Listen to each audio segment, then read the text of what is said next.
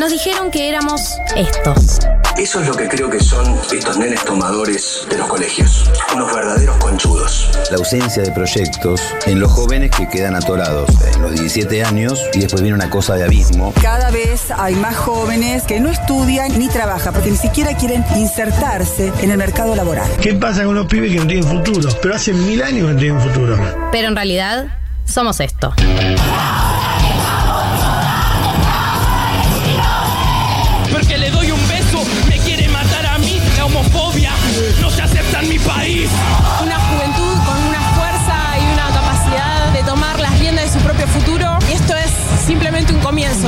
Y amigas vimos que en todo el mundo millones de pibes y pibas se estaban movilizando para luchar contra la crisis climática y ecológica. Decidí que no decidan por mí.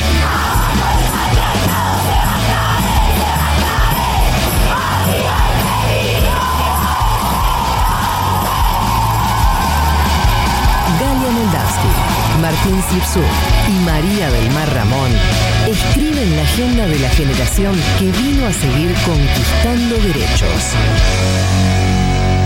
Esto es 1990.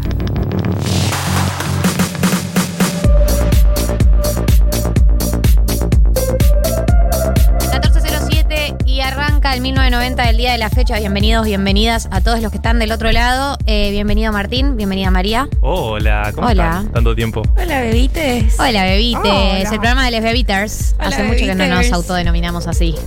Eh, yo le quiero decir a la audiencia que está del otro lado que eh, recuerden que a partir de la semana pasada hemos migrado al WhatsApp. Eh, y eh, si quieren que leamos sus mensajes, que escuchemos sus audios, les conviene agendar el WhatsApp de Futurock. Seguramente si estuvieron escuchando en la semana ya lo hicieron, pero lo repito. 11 40 66 00 00. Si están haciendo el drinking game del que hablamos la semana pasada, ahora tienen que tomar su primer trago. Claro. Este es el momento. Y ahí va el segundo. 1140 66 0000. Se lo agendan una vez y nunca más tienen que volver a escucharme decirlo. O sí me van a escuchar decirlo, pero no tienen que volver Si no a, le mientas a la gente. a, Si a lo vas a decir agendarlo, 70. digamos. Ah, ok. Lo agendan como Futurack y ya lo buscan entre sus contactos. Además, viste que hay gente, o sea, para mí de estas divisiones arbitrarias, el mundo se divide en dos clases de personas. Eh, muy Una- argentina. Una, es, eh, no, no lo inventaron ustedes, la, Sí. la división Sí, del sí. el mundo Eh, la división en dos- binaria del mundo la La división Argentina. binaria. Argen y Tina. Eh, Sí. Margarita Stolbizer lo inventó. Pero una es la gente que se agenda todos los números. Vos debes ser de, de ese, de ese grupo, de ese combo. Soy eh, literalmente esa persona. Inmediatamente, como esto, llamé una vez, voy a agendar a no, este no, número llamé por una si vez algo no. pasa. Llamé una vez no. Yo soy de esos, pero tengo una dinámica muy propia. No sé si ustedes tienen como una dinámica propia de agendar. Porque a mí me quedó mis celulares viejos, entonces cuando es de economía, ponerle le pongo un eco. Como para buscar, si quiero buscar economistas, busco eco y ya lo tengo por ahí. Por supuesto que lo tengo y vos te ofendiste de mi dinámica de No, Marta pero vos me ponías Marta Martín Radio. Radio, Martín boludo. Radio. Martín Radio. Sigue siendo Martín Radio. Sigue siendo Mar ¿Sigo? María. Porque ya quedó así. Martín mucho más Radio es amoroso. violento, boludo. Somos amigos ahora. Sí, obvio. Conocemos a nuestras familias. Me parece mucho más lindo el Martín Radio que un Martín con un apellido genérico. Yo quiero Mi decir. apellido no es genérico para empezar. o sea, lo menos que tiene mi apellido es ser genérico. Pero está bien igual si querés Yo defender. conozco a muchos Martínez. Esto, esto, esto es un hecho. Esto es verdad. Eso eh, lo puedo confirmar yo. Que María conoce muchos Martínez. Hay Martín 1, 2, 3, 4. Hay distintos niveles de Martín. No sé igual Marto Radio dentro de qué escala de Martínez entra. Es mucho más especial Claro. eh, la categoría radio. Ah, ok. Gracias entonces por anotarme como Martín Radio. Me De siento nada, halagado. De que nada, lo sé. chiquito. A mí me da mucha emoción cada vez que te hablo. Yo por te tengo cosas. como María del Mar Ramón Vélez. Eh, quiero decir que ya llegó el primer mensaje pidiendo que repita el número. 11 40 66 000 15 40 40 ¿Cuenta? 15 40 66 000 1540660000. Para mí es alguien que está haciendo el drinking game y se quiere poner en pedo. Para mí. Y ya Para llegó el primer mensaje de Oyenta eh, que dice que nunca agenda ningún número y que seguía nada más por la foto y que la convencimos de agendarnos. Gracias. Espectacular, agendanos. Te va a hacer la vida mucho más fácil. A mí siempre me pasa, yo por supuesto soy el team no agendo números. Uf. Y después estoy buscando un WhatsApp con el que dialogué varias veces además, pensando por qué hago esto, por qué soy esta persona. ¿Tú- Agenden. ¿Cómo busco esta conversación? Agenden. Obvio, pero aparte- por, por el chat, viste, como algo que sabes que hablaste, ¿no? Claro. Como que yo busco medio así cuando no tengo agendado. Pero aparte yo si no te agendé no te muestra mi foto. Y siento que es re violento hablarle como un cosito ese genérico, gris. ¿no? Ah, vos Lo sos estás de los que pensando ahora. no está agendado, no aparece. No, yo lo tengo que sí te aparece la foto aunque no me agendes. Porque Ah, no le quiero faltar el respeto a nadie. Vos, María, vos sos una persona genérica cuando hablas, básicamente. Sos el mal. Es increíble. No. No. Defendete. No, bueno, no, no tengo el coso de la foto, pero procuro después de un par de conversaciones agendar. Sí o me sea, puedo estar hablando con vos, hola, soy María Mar, de, y sos un coso genérico Un de cosito, WhatsApp. un cosito azul. Bueno, Eh, quiero decir que con dicho, ¿no? María nos pasó algo hablando de la amistad, porque ustedes dos son, am- son amigues, lo decían recién, que ya son amigues y por eso debería tenerte agendado. María y yo el jueves por la noche fuimos a tomar algo a un bar y eh, nos encontramos a Tomás Quintín Palma, que nos dijo, ¿qué vienen de trabajar? Y yo le digo, no, o sea, porque primero no trabajamos juntas en la semana, segundo son tipo las 10 de la noche, o sea, nadie viene directo de trabajar. Y me dice, ah, pero porque no, no, no pensé que eran amigas, como que pensé que si venían era porque venían de trabajar, como que eran compañeras de trabajo. Ay, sí, fue ¿Te horrible. acordás de esa eso, conversación? totalmente. Y yo lo miré como, no, nos encontramos y cenamos. se quedaron chiquitas las dos, tipo llorando, como- abrazadas. Pero sí somos amigas. eh. Eh, sí, somos amigas, claro, le dijimos, sí, sí, somos amigas, o sea, re amigas. Y dice, pero son amigas hace poco, nos, nos dice, nos Sí. empezó a hacer un interrogatorio. Fue un interrogatorio largo, como ¿cómo se conocieron? ¿Y cuándo, cómo se saludaron? Y la primera vez que salieron de Pero la radio, es una amiga sí. reciente, me dice. Sí, sí, es una amiga reciente. La conocí en julio del 2020. Pero qué amiga, ¿eh? Me dice, pero ya, ay, nos preguntó, ¿ya tuvieron alguna discusión? Nos preguntó. Muy Tomás Quintín Palma todas Vos, las eh, preguntas, ¿no? era- No estaban al aire, aparte, no era un vivo de Instagram No, para pero Futurock. parecía en vivo. Tenía toda la dinámica de vivo. Esto, 10 de la noche, música a todo volumen y nosotras muy interpeladas respondiendo, además, como si estuviéramos en un vivo, de hecho. Claro. Él, no, sí, era como si, como esos vivos de Futurock que, que Tomás era el entrevistado, como si nos estuviera haciendo preguntas sobre nuestro vínculo. Eh, sí, se sorprendió mucho con que seamos amigas. Efectivamente, somos amigas fuera del programa también. Y a Galia, ¿cómo la tenés agendada? Perdón que me vuelva con el tema anterior, ¿eh? Galia Moldavsky. Ah, mira, justo. Lo que es tener entidad. Te Lo que debo decir acá una cosa. A ese evento del jueves se lo invitó a, A Martín. a Martín Radio.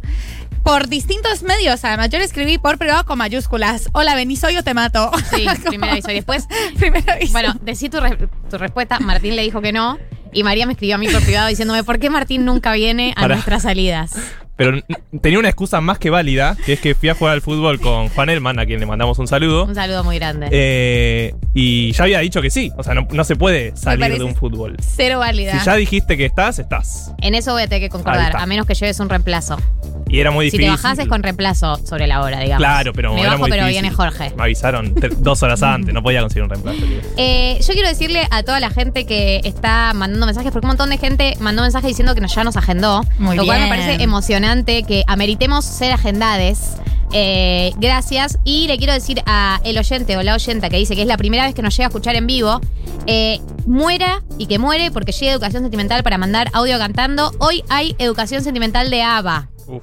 Guay, porque vuelven. Básicamente, después de 40 años decidieron volver. Eh, yo, ten- yo tenía entendido que estaban peleadísimos todos con todos. O sea que entiendo que les ofrecieron una torta de guita, que ya le habían ofrecido en otra época y habían dicho que no. O sea que no sé, más guita. O por ahí están en una etapa de decadencia y necesitan la guita. Vuelven mejores, tal vez. No. ¿No? Nadie vuelve mejor después de 40 años. Eh, bueno, vuelven, entonces pensamos que ameritaba una educación sentimental. Hoy hay educación sentimental de ABA, así que es muy para cantar. Eh, hoy tenemos glosario de economía que quedó pendiente de la semana pasada.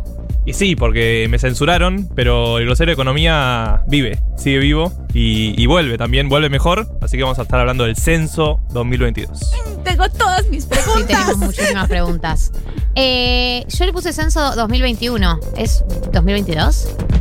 Claro. Como que, se es- hace este año, pero los No, resultados. se hace el año que viene. ¿Se hace el año que viene? Pensé ¿Sí? que se hacía este año. No, se anunció ahora. Ah, ok. casi igual. Ok. Por un año le erraste, no pasa nada. No, bueno. Es como las Olimpi- los Juegos Olímpicos. Claro, es que el censo iba a ser en 2020. Claro. Y pasó al es en 21 y 2022. después pasó al 22. Tenemos hoy eh, dilemas incómodos, un dilema incómodo que me vuelve loca. Sé que te gusta este dilema Sí, incómodo. me encanta, eh, porque heredé de mi papá que me guste hablar de este tema. Porque además tenemos posturas muy distintas. Igual vamos a abarcar todas las dimensiones de un asunto que es muy importante en la pareja, en las parejas, en los vínculos, que es el baño. ¿Cuándo empezar a usar el baño? ¿Cómo empezar a usar el baño? ¿Se Sí, usa? hay que usar el Hay que baño. usar el baño. Eh, y vamos a meter, por supuesto, un pequeño aparte sobre eh, una de las cosas que yo creo que más daño le hizo al mundo a través de Hollywood, que es sexo en la ducha. Ay, sí. Eh, está mal. O sea, esto. Permíteme desarrollar. Se lo dije el otro día también en el bar. Mi teoría es experiencias cercanas a la muerte. Llorábamos de la risa. Eh, sí, exactamente. Así que vamos a ampliar sobre estos dos asuntos. Pueden ir mandando los mensajes de qué piensan, cuáles son sus perspectivas, cuáles son sus anécdotas con el tema baños Baño, y parejas, pareja. que es un tema espectacular. O sea, me empieza a dar una emoción. Son dos cosas de la más interesante de la vida. Está la comida, Comida, el, el baño y la pareja. Totalmente, Las tres cosas. se le Bueno, estas son todo. dos, A dos nosotros juntas. nos gusta mucho hablar de esto. Nos encanta. Hablar de caca y pedos. Tengo cinco años. Sí. Eh, así que vamos a profundizar nosotros sobre también, caca, pedos y pareja. Eh, después eh, vamos a analizar el discurso de eh, uno de los candidatos por la Ciudad Autónoma de Buenos Aires, Ricardo López Murphy. Eh, en el 2001 eh, asume Ricardo López Murphy en, menos, en medio de la crisis del gobierno de Fernando de la Rúa, en medio del cambio de ministros, y da un discurso ¿no? en donde habla de una serie de recortes. Hemos traído una parte de ese discurso, vamos a analizarlo para hablar también de quién es este candidato que vuelve a las canchas después de varios años de no presentarse. Así es. Eh, de dónde viene y por qué lo vamos a votar. Arre. Arre. Por último, y no por eso menos importante, vamos a hacer el repaso de qué pasó en la semana electoral, porque lo necesitamos como país, como programa y como grupo humano. Sí, es increíble la cantidad de cosas que están pasando en una semana. Ay, Dios. ¿No? Es tan intenso. es Eh, tan ¿Por qué, intenso. por, qué, ¿Por qué tiene que ser tan intenso? Como yo no estoy contenta de que sea tan intenso. Es el meme de Estoy aburrido, estabas y la bandera argentina. Y es, como que todo- es, todos los es días. autocumplida. Sí. Bueno, eh, si les parece, eh, vamos a ir con el resumen de la semana. Eh, yo voy a contar un poco de las cosas que pasaron. Y ustedes me van a acompañar y vamos a repasar algo de todo, dónde estamos parados, hacia dónde vamos. ¿Puede ser? 1990. Somos mucho más que un buen meme.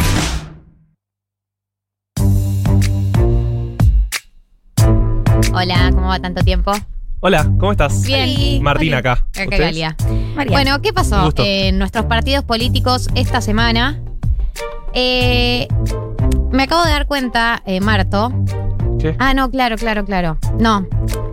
Yo pensé, cuando le pusimos el título del tiro de la semana, pensé que decíamos el tiro en el pie de la semana de Alberto, digamos. Literalmente pensé que nos referíamos a eso. No, hubo otro tiro, más importante. Sí, cuando me decías, hablemos del tiro de la semana, yo dije, claro, del tiro en el pie de Alberto de esta semana.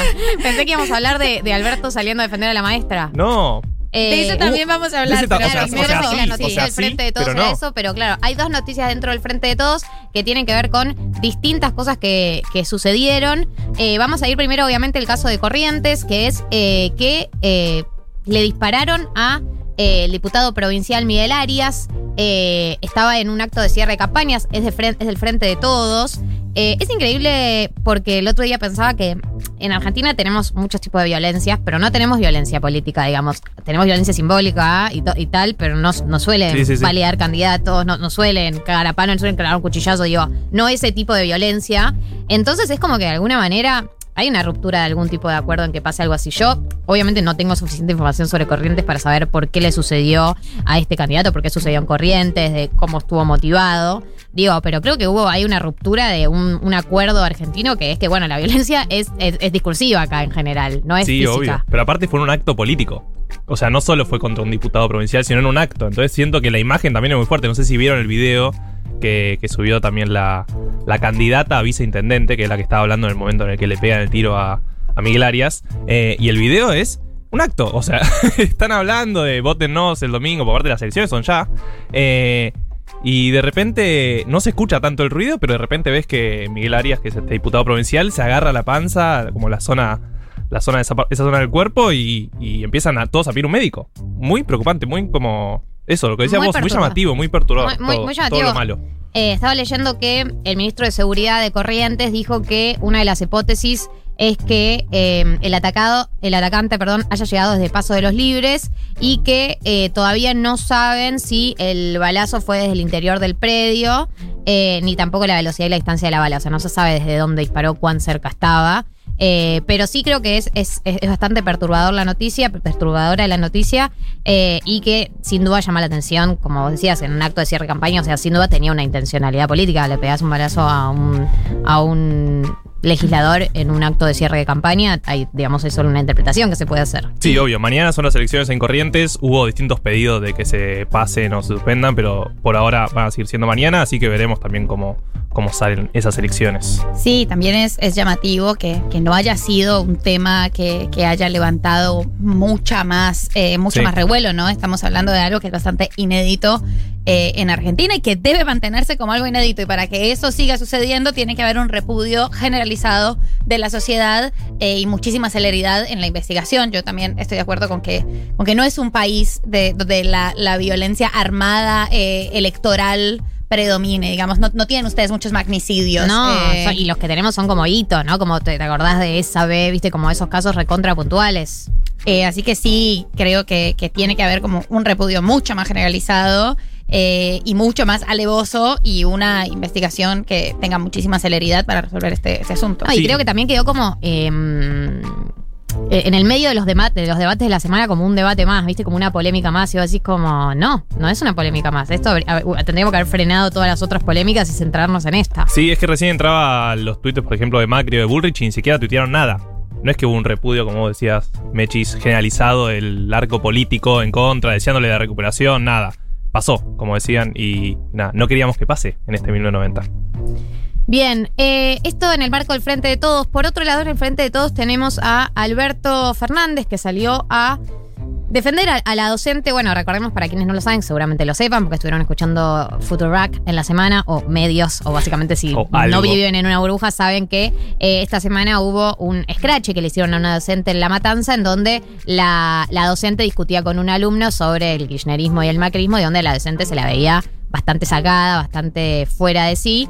Eh, se armó todo un debate, digamos, sobre si estuvo bien o mal la docente, sobre si estuvo bien o mal que la hayan filmado. Yo creo que sin dudas eh, la metodología de- del scratch o de filmar sin el consentimiento siempre es algo que nos tiene que llamar la atención. Siempre, a mí personalmente es algo que siempre me pone incómoda. Sí, por supuesto. Eh, no me siento cómoda con esa metodología, no me siento cómoda con esas dinámicas. Eh, pero sin dudas, igual eh, lo- la- las imágenes son. Ya está, ya se viralizó. Ya, digo, pero creo que hay que hacer la aclaración de no, pero una vez que ya vimos las imágenes, digo, este.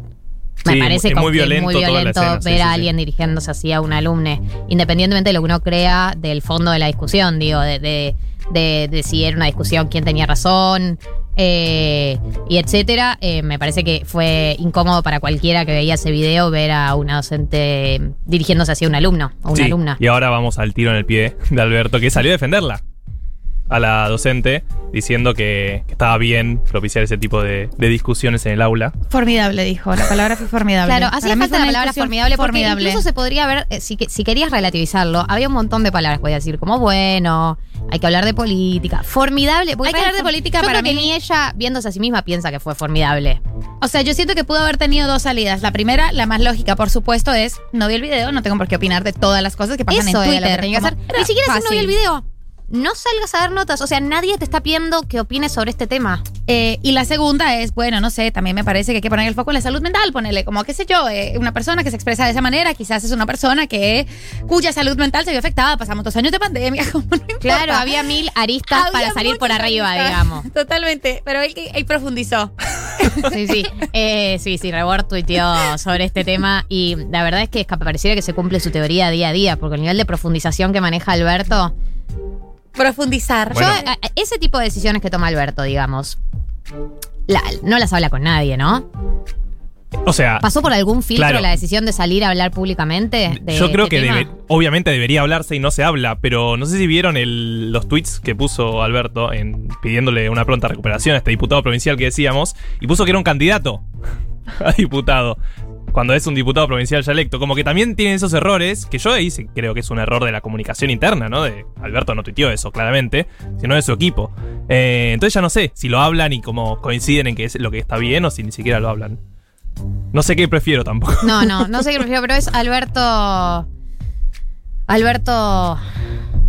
Siendo Alberto. Siendo Alberto, sí. Yo ya no sé qué decir sobre este tema. Eh, vamos a continuar. Podemos pasar al otro tema de Alberto profundizando. Sí, también. Alberto profundizando, que es que Carlos. No, Luis Ventura fue. Sí, Luis, Luis Ventura dijo en una nota esta semana, dio a entender en una nota con esta semana, eh, que Fabiola estaría embarazada de mellizos. Ella está embarazada. Eh, además hizo, hizo altísimo mic drop Luis Ventura, eso sí, y se paró y se fue. Sí, sí, sí. sí. Igualo. Eh, ¿Cuánto va a escalar la novela en Argentina? Porque no- ahora falta, ahora falta que digan que Alberto no es el padre. Pero no lo confirman. no lo confirman tampoco. El único responsable soy yo. Es como cuando, pero ¿sabes por qué? Esto es muy el gobierno. ¿Se acuerdan cuando renovaban la cuarentena y antes de que la renovaran ya se filtraba Sí. todo? Hay algo de eso, como que la tiran, generan, que se genere el clima, que la gente digiera la noticia y ya salen a contarla cuando la gente ya la tiene digerida. ¿Sabes digamos. cuál fue la única vez que no pasó eso? Con Vincentín. Con No, Vicentín y cuando, y y cerró las día- escuelas, cuando Alberto decidió dos horas antes Claro. que quería cerrar las escuelas. Las únicas dos. Asumo todo el costo político.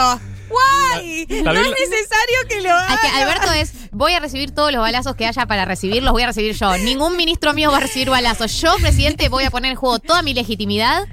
Cada vez que haya un error del gobierno, yo me voy a hacer cargo. Claro, mi jefe de gabinete. No, no es para eso él. Está ahí. Es, es lindo. Es lindo chico. Déjenlo tranquilo. Yo lo salvo a Santiago. ¿Por qué? ¿Por qué? Porque es, es- yo creo que es el único gobierno donde el presidente absorbe la responsabilidad de todos los errores de todos los ministros. Sí, ¿viste cuando un jugador cambia de posición y sigue pensando como esa posición? Para mí se quedó pensando que era jefe de gabinete. Claro. Se quedó en esa, se quedó en esa posición. Y bueno, no, no pudo cambiar. No puedo cambiar. Y es como, no, ya no es más tu rol hacer ese. Tranqui, tenés un jefe de gabinete. No, déjame a mí. Tranqui, Santiago. Yo voy y hago la declaración. Yo absorbo todo el costo político. Total, no tengo que reelegir. Dos horas antes. Me acuerdo perfecto. Bueno, la, la de las clases también, fue así, sí, la de Bizantín Sí, sí, también. sí. Bueno, esto dentro del mundo frente de todos, vamos a ir a juntos. Eh, Ya le decimos juntos, ¿no? Ya medio que se, se instaló el juntos. y viste, nosotros estamos en una época donde a nosotros nos, dijen, nos dijeron que si una persona se autopercibe de una manera y quiere que la llamen de esa manera, hay que respetar Se la respeta. voluntad. Entonces, si Junto quiere que lo llamen juntos, lo vamos a llamar juntos. Vamos con esa. Vamos con juntos. Eh, ¿Qué pasó con mi ley? Hubo amor y odio, porque salieron Vidal y Macri a decir que concordaban con muchos de los ideales de, de Milei, por si no lo conocen, es candidato a, diputado acá eh, en la ciudad. Eh, y bueno, no, no, no, sé si cayó mal en Milei o qué, pero a las horas ya estaba puteando a Rodrigo Arreta.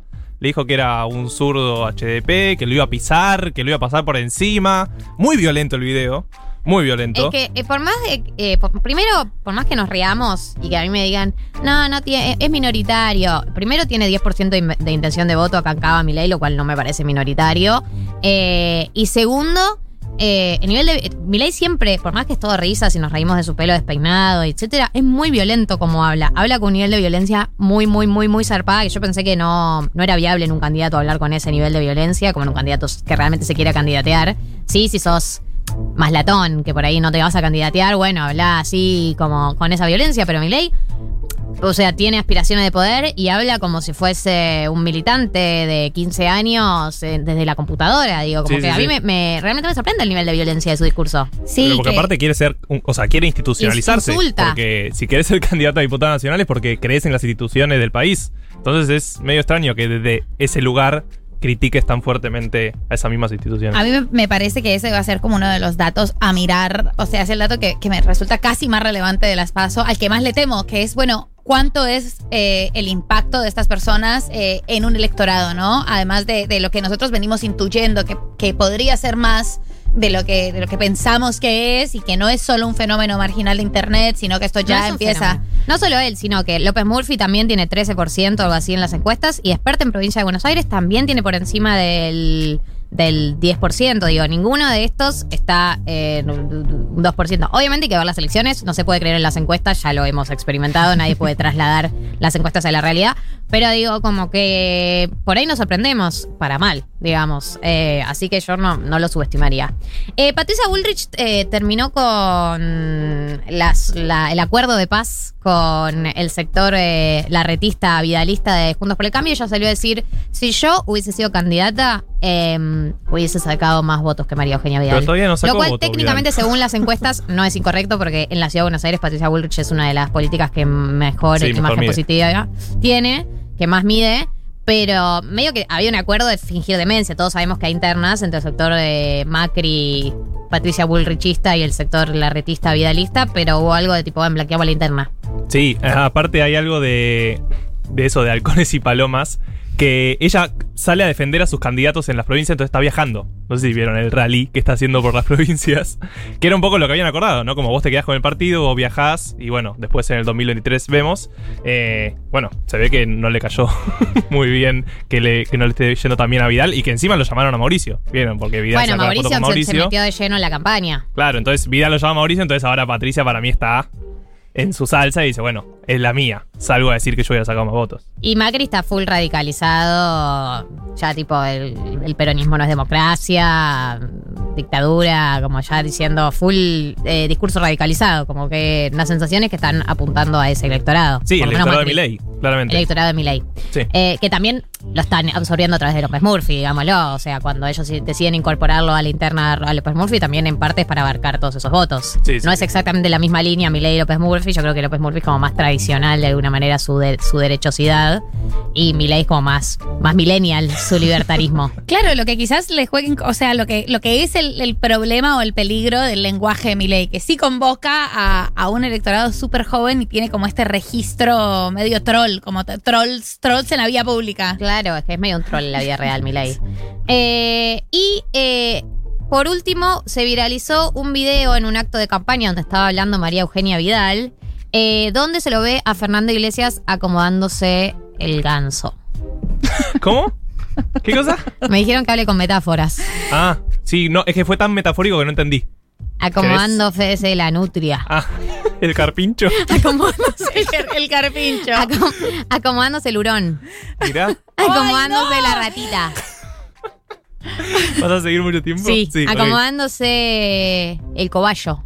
Mirá, un montón de animales chiquititos te El conoces. oso hormiguero. Guay, para. Es un montón el oso hormiguero. Yo lo habría ubicado más como en el hámster. Claro. el hámster. Bueno, se lo voy acomodándose. Eh, Filmado primer plano. Eso Filmado lo primer plano. Porque esas cosas. es muy incómodo el video. Ah. O sea, nada que no hayamos visto en los hombres en la vida Sí. cotidiana, que hay una impunidad. Sí, sí, perdón, representante No, del no, género no. masculino. Yo- La impunidad para acomodarse es algo que a mí, eh, tengo 26 años y todavía no me acostumbré. O sea, simplemente se acomodan los testículos y la vija. Las dos cosas. ¿La qué? La vija. Sin no. importar dónde estén, quién está mirando, como no. ¿En el es subte? un desprejuicio. En una reunión de trabajo real he visto gente de traje acomodándose la pija. Pero así como Fernando Iglesias. No, Fernando es- Iglesias no. está sentado frente a una audiencia y se acompaña. Pero mete la mano adentro. Mete la mano adentro. Yo he visto gente acomodándose de manera obscena, Por- pero onda- por, onda encima, rascándose. por encima del pantalón. Que uno No, no. dice como, wow, ¿qué, ¿cómo puedo ver esas siluetas, no?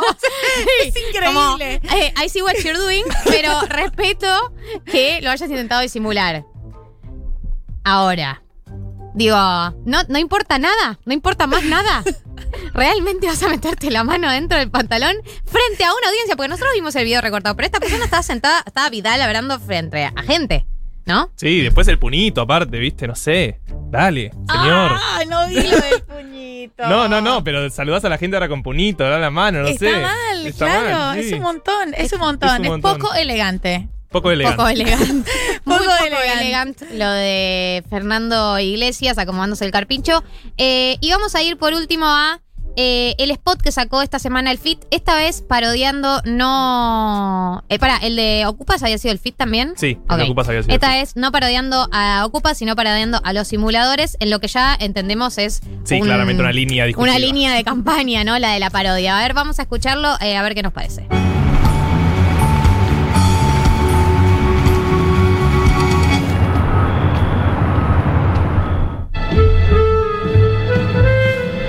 Victoria Tolosa Paz es contadora, estudió en la Universidad Santos, Católica, encabeza la lista de diputados del Frente de Todos para la provincia de Buenos Aires. Tolosa Paz parece tener una visión distorsionada de la realidad económica. Se considera de clase media, pero vive en una mansión de 854 metros cuadrados en un country de Tiene 16 nietos, hay que Citibel. decirlo eso. Y un hijo de corazón. La candidata del gobierno popular. contadora y coordinadora de políticas sociales. Hace suponer que tendrá soluciones para ofrecer. No parece.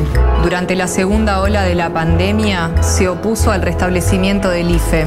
En Guernica, miles de familias fueron desalojadas para instalar precisamente ahí un country. Como el de Tolosa Paz. 50% de pobres, cada vez más desocupados y cada vez más los ocupados que son pobres. La decepción se entiende. Si dicen defender a los pobres, pero gobiernan para los countries, viven en los countries. ¿Son todos así los candidatos? Es interesante el ejemplo de Romina del Pla, candidata del Frente de Muy Izquierda, es docente, vive en candidata. matanza. Es interesante Eso lo que el ejemplo, el out of context de que aparece la candidata en un Durante su momento. gestión en el Congreso de la Nación dejó de dar clases. Yo otra vez no encuentro vías de financiamiento. No cobraremos nada. Lo que vamos a hacer es compartir esta información con toda la provincia, sobre todo en aquellos barrios donde más lo necesitan. Lampone, Sí. tome el registro audiovisual de esta planificación y envíelo a todos los medios de comunicación posible. Levantamos por hoy.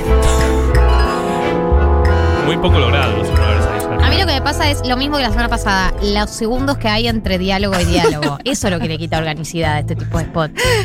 Es como que nadie en la vida real, vos- escúchenos hablar, yo digo algo y la persona responde al toque. No esperamos tantos segundos. El caso interesante es el de Romina del Plat. Dijo, nunca nadie, no tiene nada que ver con, con- con la conversación. Se metió totalmente de manera muy arbitraria.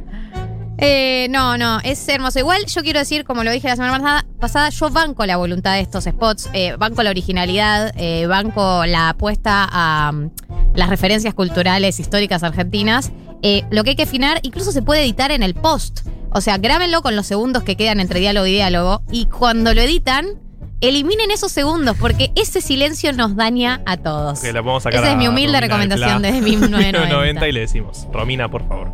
Así que esta es la situación electoral eh, y aquí te la hemos resumido. Corta con tanta crueldad. 1990. Futurock. Corta con tanta crueldad. 1990. Futurock. Futurock.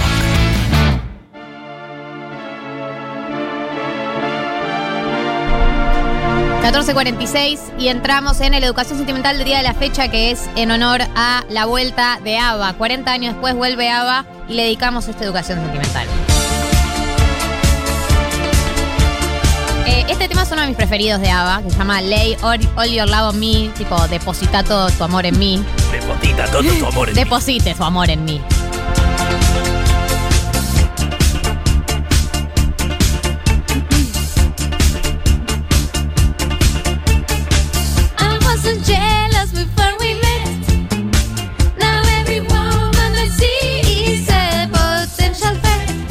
Yo no era celosa antes de que nos conociéramos, pero ahora cada mujer que veo es una amenaza potencial.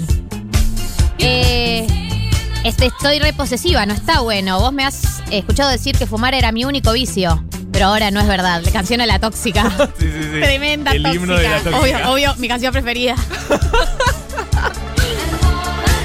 Dice, todo lo que he aprendido se ha, se ha derribado. Yo te ruego.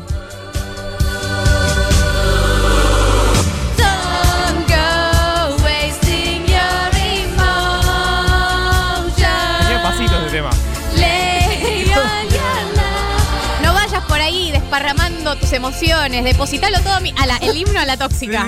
Quereme solo a mí. Y además yo no era así antes de conocerte. Vos me pones así. Vos me, vos me haces Es tu pollerita cortita la que me ponía así. Sí, no vayas gastando tus emociones. Tipo, Sí. Dios, ¿por qué? Todavía no sé qué has hecho conmigo.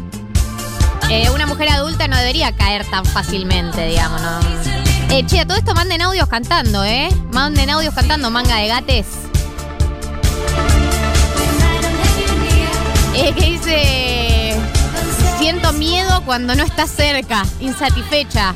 Eh, esquivo mi, mi orgullo Te ruego. y te ruego. Don't go wasting your emotion. No vayas por ahí queriendo gente, quereme solo a mí, dice el estribillo. Escucha el, el fondo. Es Electro 2000. Es increíble. Es Electro 2000 y además es con el, el- el tono coro de iglesia que tiene Ava en esta canción. Que lo- te lo dice amable, pero te lo dice. Pero el nivel de visionarios es increíble. Todos los temas de Ava los escuchás ahora y decís, wow, qué temazo. Son todos temazos. Don't go wasting your emotion. Nuestro oyenta que canta bien. Eso es verdad, puede ser también.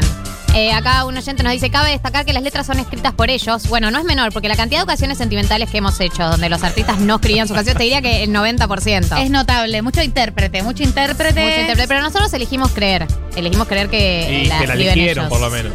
Hicieron un cambio. Pones el trapo en el balde, agarrás el secador de piso y llega la educación sentimental, señores. Así es. Este es el tipo de mensaje que necesitamos, necesitamos recibir. Wasting your emotion. Ahí con el balde, dale.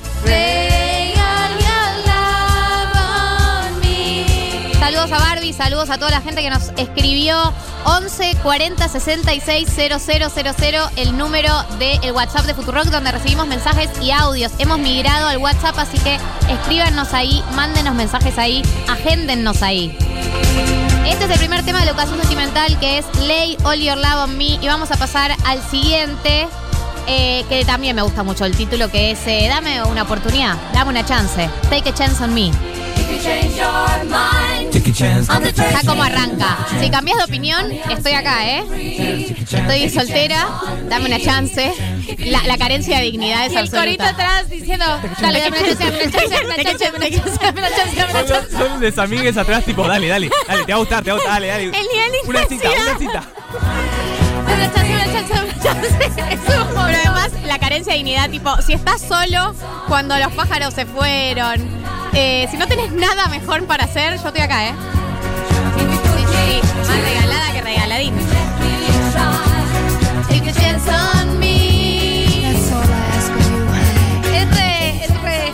Bueno, eh, voy a salir con amigues, vamos a ir a un bar. Bueno, dale, tranqui, avísame cuando te liberes. Yo voy a estar en casa, tranqui. Pasá después del bar, cuatro y media. Chicos, no. Nunca. Bueno, ya saben, yo lo digo todos los programas. Yo lo digo todos los programas que estoy en contra del vamos hablando. Para mí lo creó el diablo, ese concepto. Vino el diablo a la tierra y creó el concepto vamos hablando. Yo voy a decir algo Para que, a los dije. ansiosos del mundo nos dé una CB. Nunca lo dije al aire todavía, pero yo en una época ni siquiera decía vamos viendo, sino que decía bebé. O sea, lo decía tanto que yo era tipo con mis amigos, bueno, vamos viendo. Ay, Marto. Eso una Sí, sí, sí, peor sí, sí. que hay, amigo. Le mandamos un Era saludo a Jacinta, que es fanática de ABBA, tiene tres años y canta todas las canciones. Y nos mandaron una foto que tiene de dos, dos discos. Es hermosa esta foto. Oyentes de Córdoba Capital limpiando la casita fumada, escuchándoles y orándoles cada sábado más y más. ¡Qué hermoso! Lim- Planazo. y limpiando también. Es ahora, profundizá esa limpieza. Total. No vas a tener voluntad después. I'm still free. Take a chance on me. Gonna do my very best. Eh, esto es Take a Chance on Me, dame una chance. Si no tenés nada mejor para hacer, si ya descartaste tu opción A, B, C y D, dame una chance. Yo voy a hacer lo mejor que tenga. Yo voy a dar O todo. sea, por ahí no soy tu opción A, pero mejor que nada soy, digamos, un poco. Eh, este es el segundo tema de educación sentimental de ABBA. Recordamos que elegimos a ABBA porque se reúnen después de 40 años, van a sacar disco y gira. Eh, acá una oyenta nos dice que le da vergüenza el hecho de que se las sabe todas porque vio Mamá Mía muchas veces. Obvio que vi Mamá Mía por lo menos cinco veces. ¿Qué? ¿Es un montón? Por lo menos cinco meses. Cinco Meses, veces. cinco meses La fui a ver al cine. La vi cinco veces en mi casa. Y vi la dos, que es malarda. Sí, no, yo ni El la vi cine la dos. también. Pero la 1 está muy bien. Con la 1. La uno es buena. La si uno te con gustan la- los musicales, a mí me gustan mucho los musicales. Y con la mejor persona viva. Streep. Está Pierce Brosnan cuan- eh, el, el año que decide dejar de ser eh, James Bond. No, que de- de- deja de ser como el galán y pasa a ser el padre Claro, de la el padre del galana. galán. Qué momento. Como que decidió hacer el pasaje a la adultez, digamos. El abuelo. Claro, es como el abuelo joven y copado, fachero todavía, pero no sos más el galán de la película, sos el padre de. de. Esto es Take a Chance on Me, segundo tema de educación sentimental de hoy. Vamos a pasar al tercero que es Does Your Mother Know? Eh, ¿Acaso tu mamá sabe? Me gusta esto para cuando un pendejo o una pendeja se te hace el vivo o la viva. ¿Viste cuando te chamulla a alguien más chico y se hace el, el picarón o la picarona? Y vos tipo, pa, yo esto ya lo vi diez Y le veces. decís, no seas picarón o picarona. No, pero eh, yo creo que esta canción está inspirada en ese tipo de personas, tipo que dice, ¿tu mamá sabe que saliste? Dice, estás estás muy fuerte acá persiguiéndome, pero no puedo darle una oportunidad a un chico o una chica como vos. Es algo que no podría hacer. Está esa mirada en tus ojos. Puedo leer en tu cara que tus sentimientos te están volviendo loca, pero sos solamente una niña, un niño.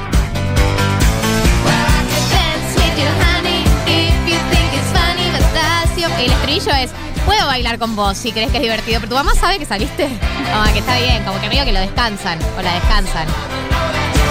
¿Qué opinan? A ver. Dice medio coquetear un poco. Claro, coqueteemos. Un Si, si te hace sentir bien, coque- coqueteemos. Pero sos muy chico para mí, sos muy chica para mí. Los Beatles, ¿no? Este. Va, un poco más. Es más eh, de, de- de electrónico ABBA. Humillación que debe sentir la persona a la que le dicen, tu mamá sabe que saliste, es como ya siento las mejillas sonrojadas. Sí, obvio que sabe, mi mamá es súper copada. Chao. Chao. Está Chao. ahí, está ahí cuidándome. Total, me está esperando en el auto.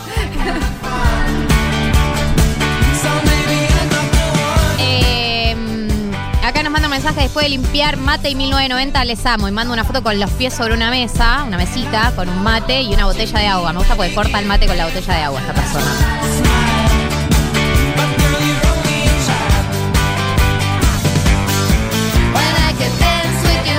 En la película Mamma Mía, acá está una de las amigas de Meryl Streep con un, chabón ahí de la isla eh, que le tira onda y ella le dice, pero ¿quién sos?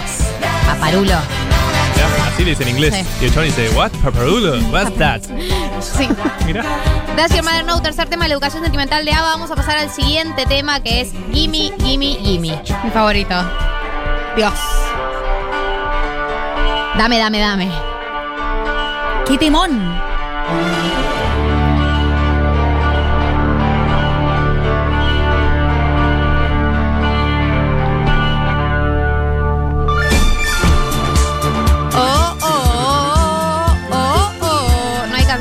Pueda ser de cancha. Sí, esta era una cancha, ¿sabes lo que es Oh, ser? oh. River entero coreándola. Oh, oh. ¿Por qué River? Sí, porque los recitales buenos se hacen en River. El mejor estadio del mundo mundial internacional.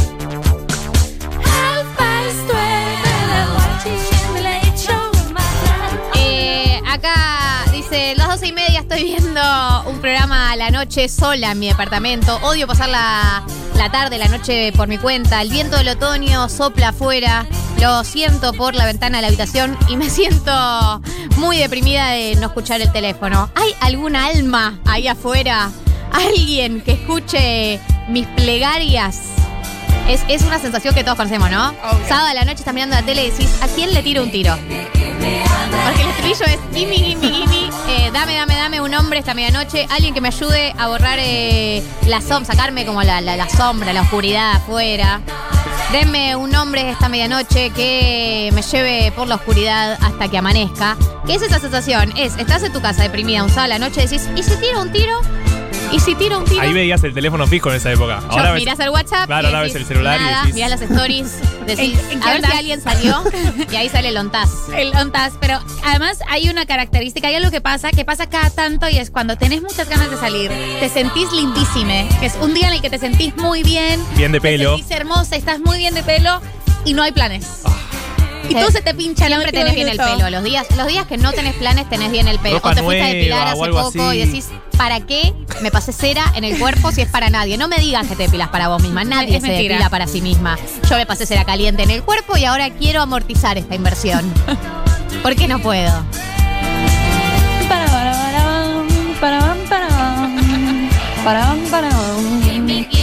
Cuando me di cuenta que esta canción no era de Madonna, sino que era de ABBA, un antes y un después. Sí, re podría ser de Madonna. Madonna le hizo una reversión. Don't want to hear my breath. ¿Cómo es? Pero me encanta. Medio ruso la cantaba. Me gusta como la cantó. Eh, las versiones argentinizadas de las canciones en inglés me gustan muchísimo. Eh, el, el siguiente tema es, eh, en la educación sentimental de ABBA, es SOS. Ya sabes lo que significa SOS, ¿no? ¿Lo tengo que traducir? No lo tengo que traducir. Aparte no sé si tiene traducción muy literal. Tipo de emergencia sería. Esta, esta la, en, en Mamma Mía la canta Pierce Brosnan, que canta horrible, pero lo hacen cantar por algún motivo. Y es muy incómoda escuchar esta canción. es muy incómodo escucharlo cantar a Pierce Brosnan. ¿Por qué lo hacen cantar? ¿No pueden ponerle un doble que cante? Que se nota que no es en vivo, está todo tocado. Pero Está, eh, está grabado en un estudio, ni Sí, siquiera es que renota. es un musical en vivo, que buen desafino. Está grabado. Esto es lo mejor que Chris Brosnan tenía para dar y suena horrible.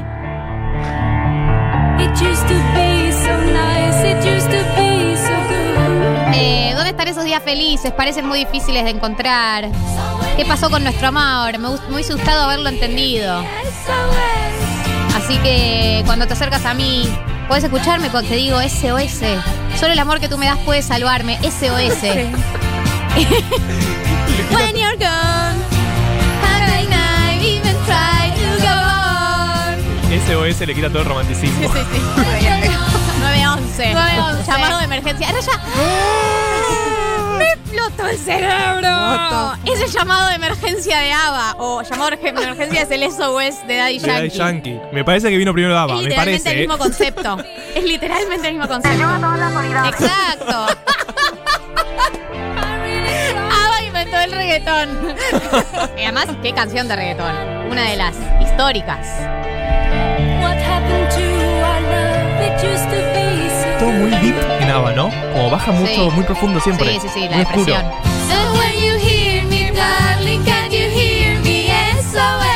Y de repente explota. Eh, una correntina nos manda una foto cocinando chipá, escuchándonos, un cordobés, otro cordobés fumando, lim- fumado limpiando. Ya es casi una tradición la, la- la unión de esas dos acciones. Por supuesto. Marca tendencia. mejora. Ah, voy a invitar a Pierce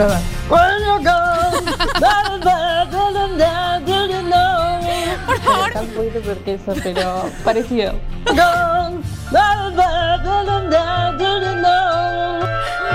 Eh, en serio les digo, eh, búsquenlo porque es tipo muy cringeano. Eh, Chris Brown cantando esa canción.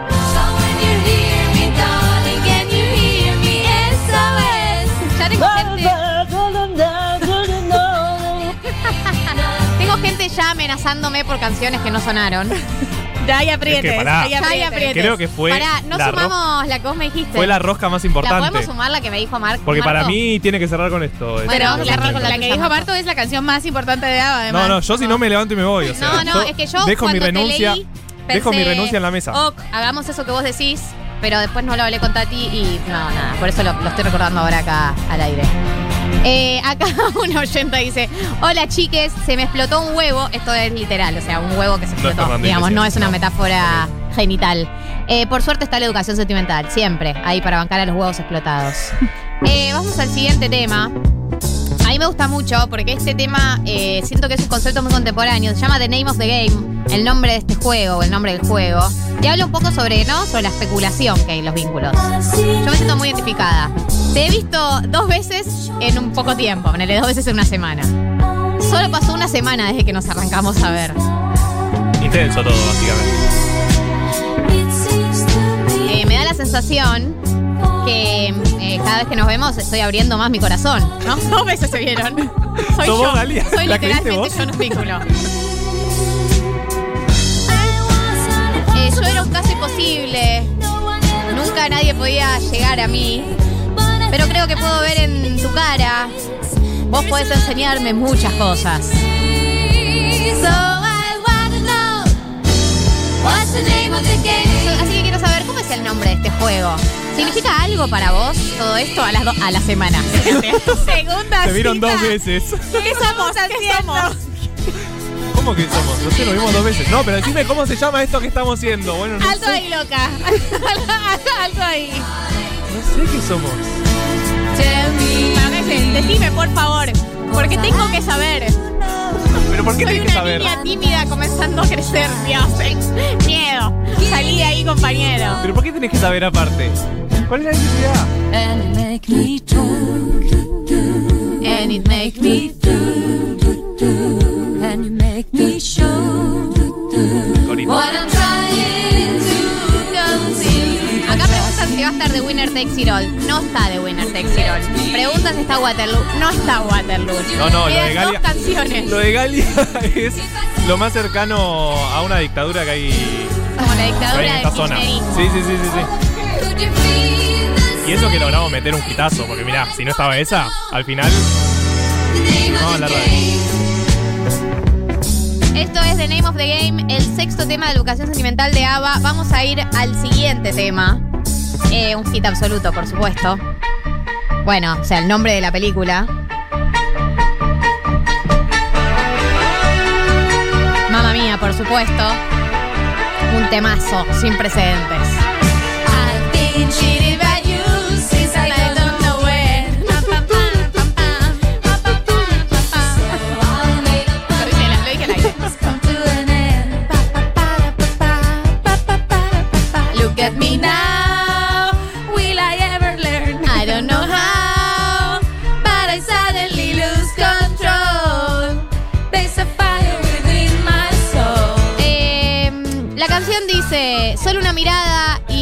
escucho las campanillas de, de casamiento, más o menos. Una mirada más y me olvido de todo. Mamma mía, allá voy otra vez. ¿Cómo puedo resistirme a ti? Claro, empieza con que ella dice eh, que ha sido engañada. Ha sido engañada por él, pero no importa, te voy a dar otra oportunidad. Aquí, aquí vamos de nuevo. Aquí vamos de nuevo. Sí, es verdad, estuve con el corazón roto, triste de que nos separamos. ¿Por qué te dejé ir? Mamá mía, la verdad es que ahora lo sé, nunca podría dejarte ir. Bueno, lo tóxicos que eran los de ABBA, histórico. Ahora, ahora se entiende por qué se juntaron después de 40 años, ¿no? Imagínate lo que fue esa separación entre ellos. Ahora se entiende por qué se separaron. ¿No eran dos pares de pareja los de ABBA? No sé. Siento que mi mamá me Es dijo tipo eso medio una vez. Como que al final era hermano, nada que ver. No, déjame ver. Déjame chequear. I got no fun. Na, na, na. Eran dos parejas que después se divorciaron. Perdón, oyenta. Gracias por cantar. Manden audios cantando que ya termina esto, ¿eh? Eran dos parejas que después se divorciaron. Mirá, y ahora tienen cantando juntas. 75 años algunos. 76, 74, 75, 21. Están muy grandes. Oh, oh, mamá mía. Eh, bueno, hubo una etapa en donde los artistas eh, estadounidenses o de los países del norte, como le dicen, cantaban en español versiones de sus canciones porque era la manera de conquistar el público latinoamericano. Así que existen canciones de ABBA cantadas en español. Claro, como esta. Es horrible.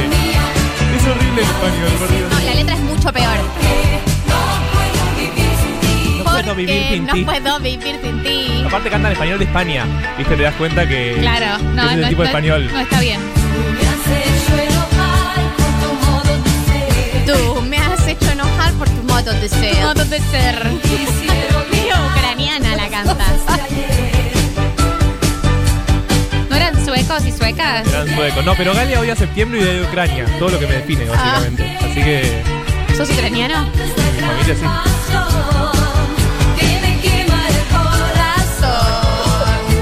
Cantan mal. No cantan mal, sonaba. No, pero acá como que en español no la sienten. Ah, Entonces no, como obvio que todos no. los tonos Se quedan los mal. ponen en fonética. Total, se los ponen re fonética. No, no, no saben lo que están diciendo. No, saben lo que están diciendo. Mamma mía, here I go again. My, my, how can I resist? No sé cómo evadirte. Deben decir, ¿qué carajo es esta palabra? Como... Todas las R's aparte que le meten. Claro. No vamos a pasar chiquitita. ¿Pueden parar de insistirme, oyentes? No, no, no, lo de Galia y la yentada hoy va a ser un quiebre, me parece. ¿eh? Hoy, hay- hoy, esto se, esto se Quiero que sepan hoy. que intentamos.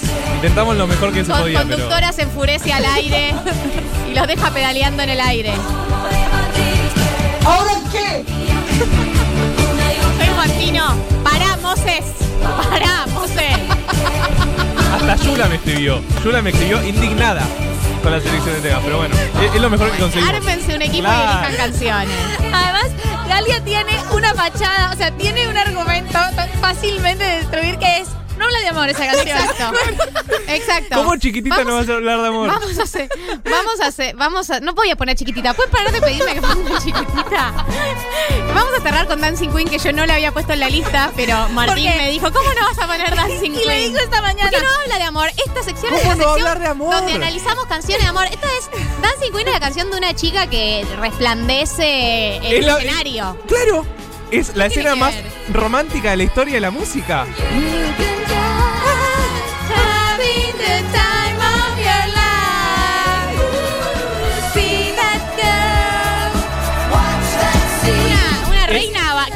que baila, una re- es- la reina de la bailanta. Escucha, escucha esta metáfora. Es el brillante sobre el mic de la música internacional. Debo decir dos cosas. Sí. Primero, eh, Galia le dijo esta mañana a Marto, no le dijo es una chica eh, que baila, le dijo es, una, es sobre una patinadora, Marto, no tiene sentido. Yo dije eso, una- yo no dije Es eso. sobre una patinadora. Yo no dije eso, sobre una patinadora. Estamos inventando mensajes, pero no importa.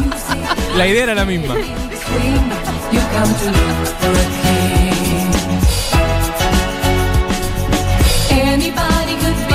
Cualquiera podría ser este tío. La noche joven, ¿ves? Ni le importa al chabón. Está hablando de ella, no Pero es es una el amor canción propio. Es el amor propio. Acá no analizamos el amor propio, solo el amor de pareja. Mandato, gente.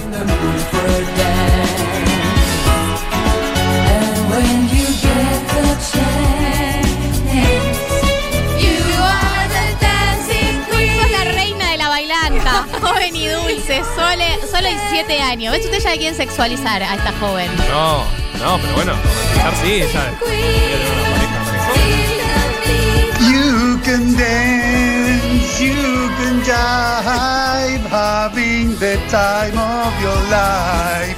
Ooh, see that girl, watch that scene, digging dancing queen. Bien, porque es muy complicado el agudo aparte.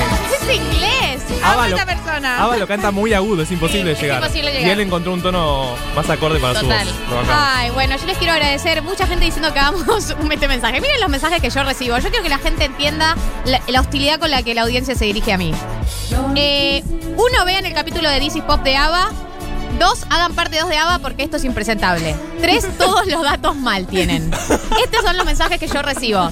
Ustedes, o sea, ustedes esperen que yo tenga la templanza de la profesora de la matanza con este tipo de mensajes. Debo decir que escuchando este tema me crecieron unos rollers en los pies. O sea, de, re- de repente puedo deslizarme por el piso. Este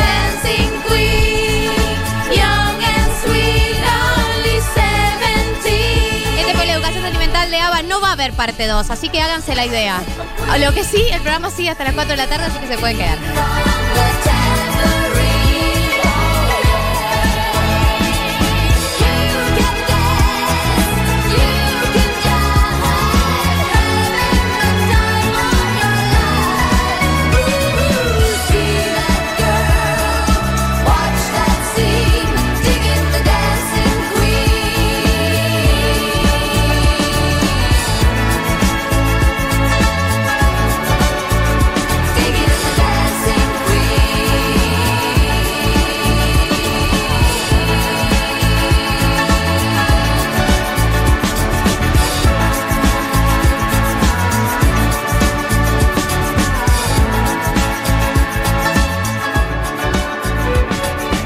Galia Moldavsky, Martín Slipsuk, María del Mar Ramón. Hasta las 4. 1990. Futurock. Somos todas esas pestañas que tenés abiertas en la computadora y todavía no leíste. 1990. Futurock.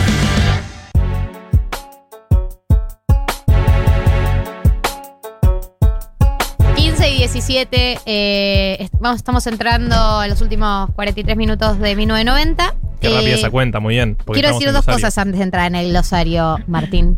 Uno, Dilas, hemos migrado al WhatsApp, para quienes no lo sabían. No manden más mensajes a la aplicación. Yo igual la tengo abierta, porque si hay algo fundamental. No, pero me no manden más, Pero no manden más ahí, porque lo que estoy mirando y lo que está mirando Tati, que ahora vamos a hablar de Tati. Uf, después ahora vamos a hablar. de Tati. viene mira. esa conversación. Tenemos que hablar de Tati. Eh, estamos mirando el WhatsApp. El número es 1140 66 000. Sí, mamá, vos lo escuchaste mal el teléfono, porque la semana pasada me dijo no se guarda. Ella lo había escuchado mal. Ay, mira. 11 saludo, 40 Mariana. 66 000. Se lo agendan como Futurack. Eh, ameritamos ser agendades. Nos lo Sí, merecemos. obvio. Merecemos no ser un más 59 911 en tu 59. WhatsApp. Más 54 911 54, sí. en tu WhatsApp. Nos merecemos ser más que eso. Así que agéndennos y así no me tienen que escuchar decir el número todo el tiempo. Igual lo voy a decir, pero no escuchen esa parte. Sí, estamos todavía en los primeros días. Ya en un par de semanas nos van a dejar de escuchar Eh, diciendo 11 40 66 00 ¿Quieren probar de ser 00. ustedes? 11 40 66 00 00. Bien. Ahí está. Y segundo, la cantidad de insultos y agresiones que recibo en la aplicación por no poner una canción de mierda. Uf, pará. Pero bueno, vos, vos profundizaste ahí, Sí, sí, ¿eh? sí. Chiquitita es una canción de coro de iglesia. No la iba a poner. Eh, y yo, ¿sabes qué? Las recibo esos balazos, pues soy como Alberto. Yo pongo el cuerpo por los balazos de todos en este equipo. Aunque técnicamente esta decisión la tomé yo y la responsabilidad Sí, es sí. mía, como cuando ¿Por Alberto cerró las clases y lo decidió él dos horas antes.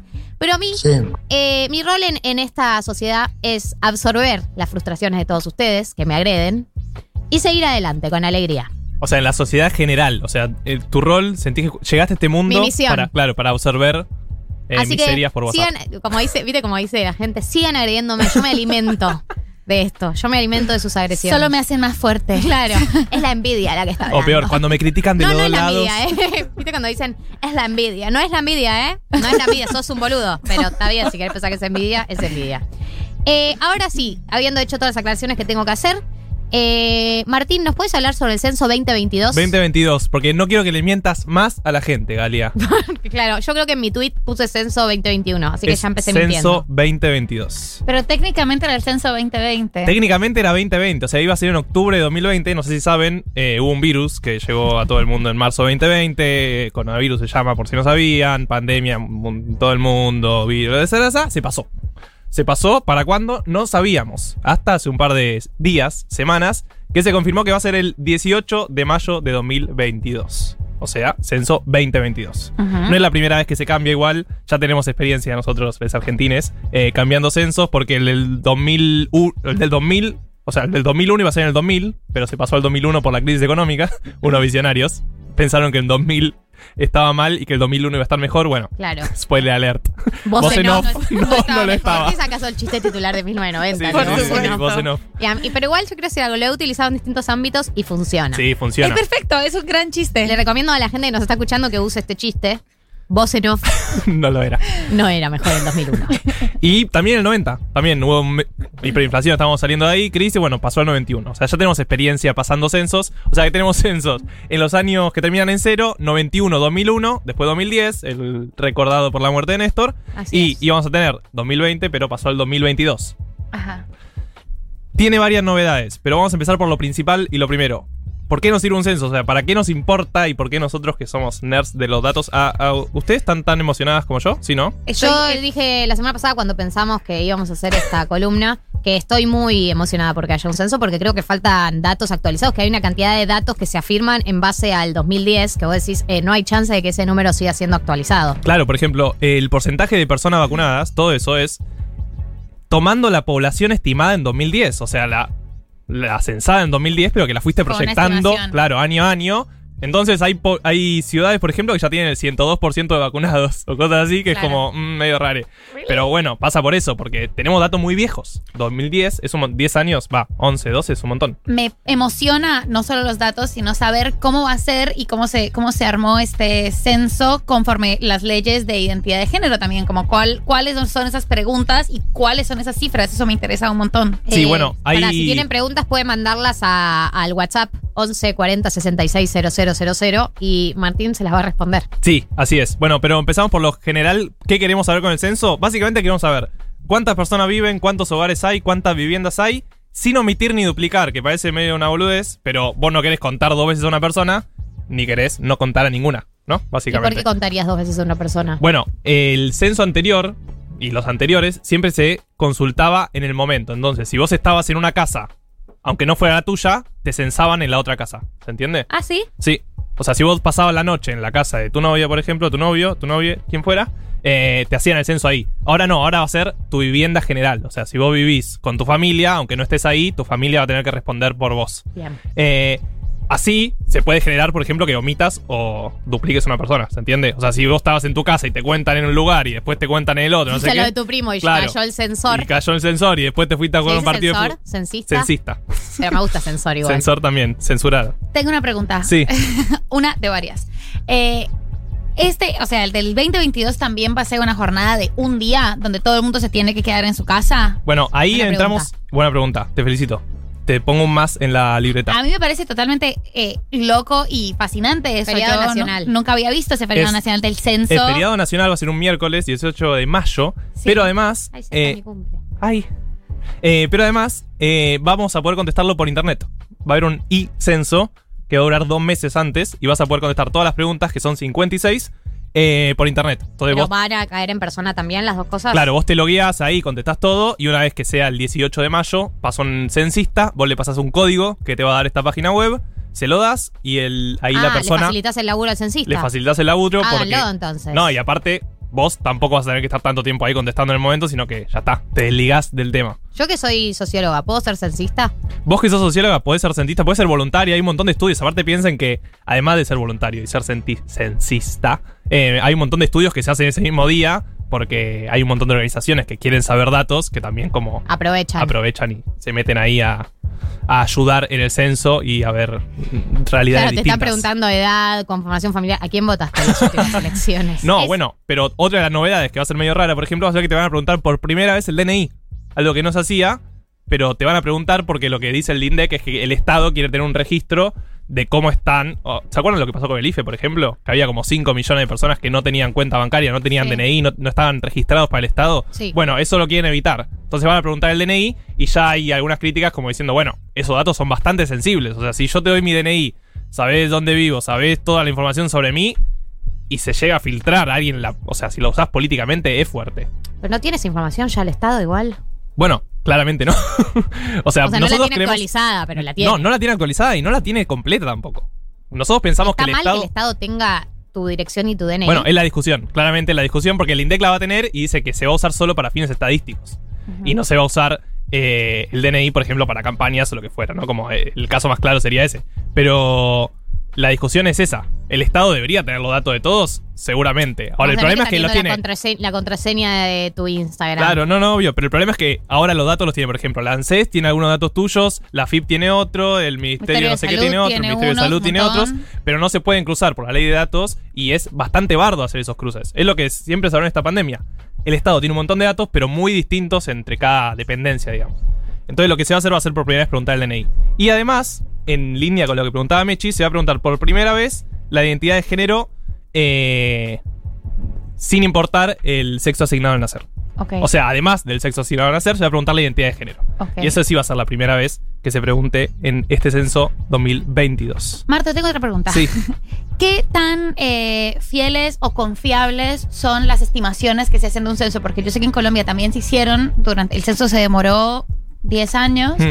y se estuvieron haciendo unas estimaciones eh, y unas proyecciones y tengo entendido, quizás esté pifiando, pero tengo entendido que cuando pudieron contrastar con el nuevo censo habían pifiado por un millón de personas. Claro. Eh, así que, ¿cómo se hace además? ¿Cómo, ¿Sabes algo de ese cálculo? ¿Cómo, ¿Cómo se proyecta y más o menos cuáles son los datos que tenemos ahora? Claro, para que tengan una idea, el censo, bueno, dura estos dos meses que dijimos y se hace en un día, pero después los datos completos van a tardar 13 meses en estar. O sea, hay un laburo de manejo de esos datos intenso. Obvio, la es- codificación de esos datos anda que es larguísimo. Eh, pero sobre lo que decía, sí, acá en Argentina se hace cada 10 años siempre, no hay ningún interno, digamos, eh, en el intermedio digo.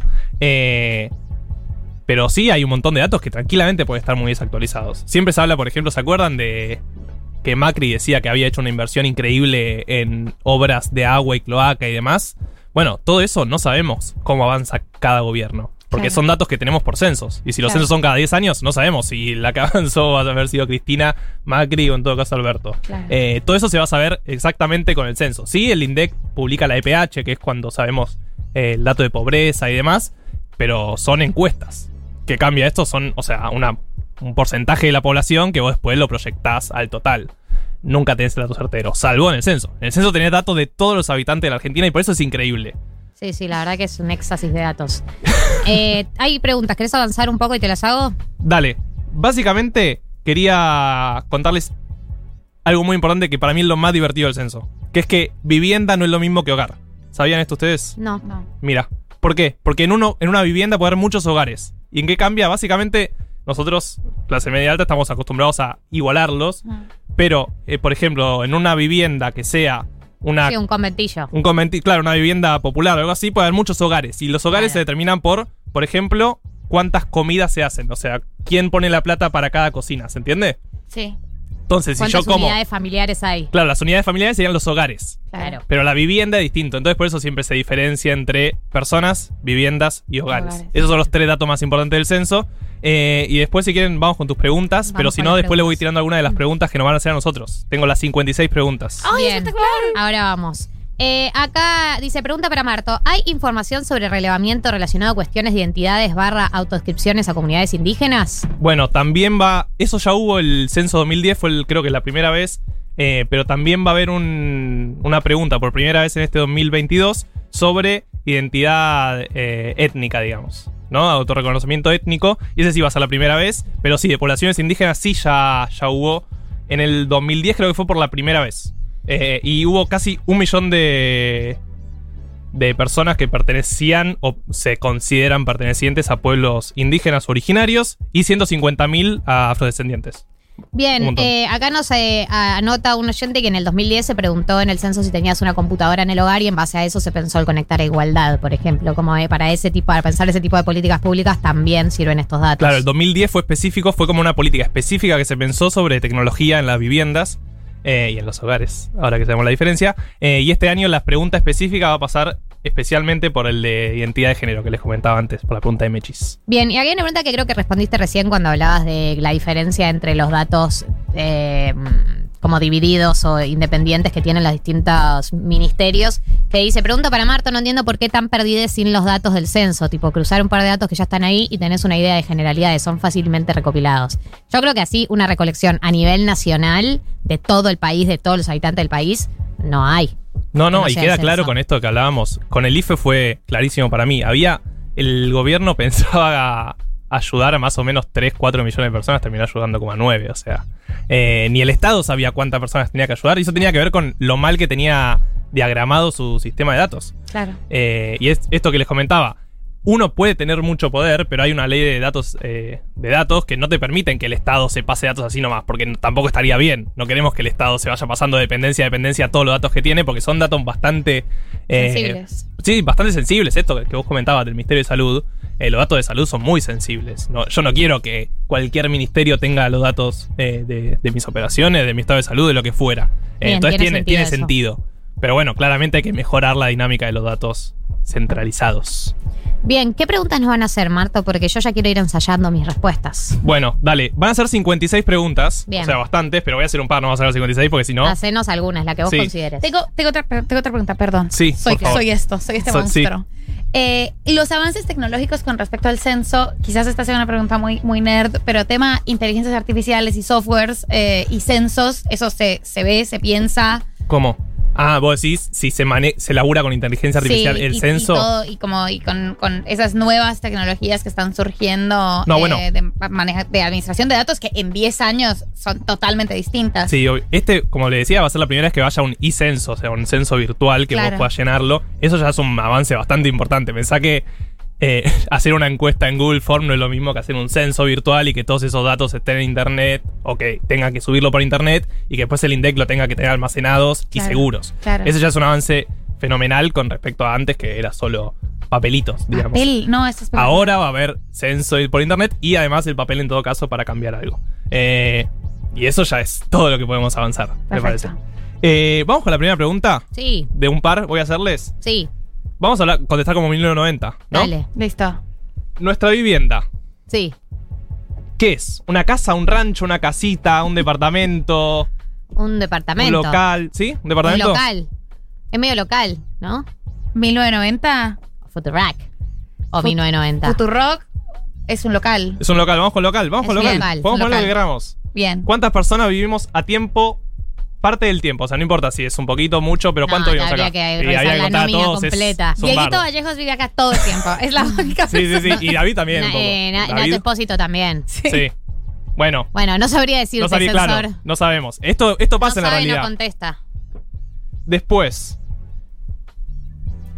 Hace la diferencia entre viviendas y hogares. ¿Cuántos hogares habrá acá? Andás a Cada ver. la programa cantidad de un programas. Cada programa Cada es un hogar. programa es un hogar. Exacto. El nivel más alto que cursamos nosotros ¿De estudio? de estudios universitarios. Universitario. Como 1990. Año de nacimiento, fecha de nacimiento, ¿qué tenemos? 1992. No, pero del programa. 1990. Julio de 2020. Julio de, 2000, julio de 2020. No, no ¿Vamos con sabría esa? decirte exactamente qué Julio. día. 11, 11 de julio, 11 de julio creo que es. 11 de julio del 2020. 2020. Tenía que ser Marto el que se acuerde, siempre Ay. tan atento a él. Y tenemos otra pregunta que también puede responder con 1990 y ahí podemos mentir un poco. ¿En qué año llegó a la Argentina? Si somos inmigrantes. Vamos con María, ¿no? Sí, Mariah, 2012. 2012. Sí. Dale. O sea, nacimos en el 2020, pero llegamos a la Argentina en En 2012. 2012. No No, importa. y Nadie se da cuenta. En ocho años nos asentamos. Después también pregunta materiales de la casa. Ahí tenemos todo. Bueno, podemos hablar de nuestro baño que no tiene. El baño que no tiene trabas. que no tiene trabas, eso podemos hablar un montón. Y de, también si Ya vamos a hablar del baño. del algún agua que no funciona a veces. De, No, hay que hablar de la cadena que después de que la tirás hace un ruido de agua que vos sentís que tapaste el baño. No, y- Totalmente que, que, te vas vas a diciendo, inundar. te diciendo, no voy a mirar atrás. La catarata del No Iguazú. voy a mirar atrás lo que pasó. Pues aparte vas a mear y se da cuenta toda la radio. Sí, toda la radio sí. te da cuenta que, ah, ok, acabo de matar a una persona en el baño. No. No. Y después eh, también pregunta mucho, bueno, como le decía, identidad de género, ahí Bueno. nada, a cada uno. Y eh, el trabajo. Pregunta, las últimas preguntas son sobre si las- la última semana, por ejemplo, trabajamos más de una hora. Ahí Ahora, respondemos que sí. La última semana, sí. Sí, arre. Ibas a decir arre. No, iba a decir que de qué trabajamos, iba a decir artistas. Mira, no te pregunta tan, tan específicamente, pero podemos decir la censista. Che, ponernos artistas en algún lado. Artistas. Artistas. Artistas del aire. Y no nos reconocemos ni indígenas ni descendientes de ningún pueblo originario. Yo soy ni- judía, no sé si preguntan eso porque forma parte de una minoría. Si quieren preguntar, puedo contarle la historia de la opresión de No, mi no, pueblo. no preguntan María eso. es migrante. María Migrante. pues. Otra, migrante. otra minoría. Ese dato sí te lo preguntan. Por eso, Sí. ponemos que, vol- que viniste en el 2012 y ahí entramos en, en esa minoría. Acá preguntan, ¿hay opciones eh, en identidad de género? Sí, hay opciones. Sí, de hay opciones. Hay mujer trans o travesti, varón trans, mujer, varón, ninguna de las anteriores, ignorado. Bien. Esas son las opciones. Esas son las opciones. Marto, gracias. Ya estoy lista para ser censada. No, gracias. a ustedes. 15 y 35, quedan 25 minutos de 1990. Quédense porque seguimos adelante. La generación sin vuelta olímpica. 1990.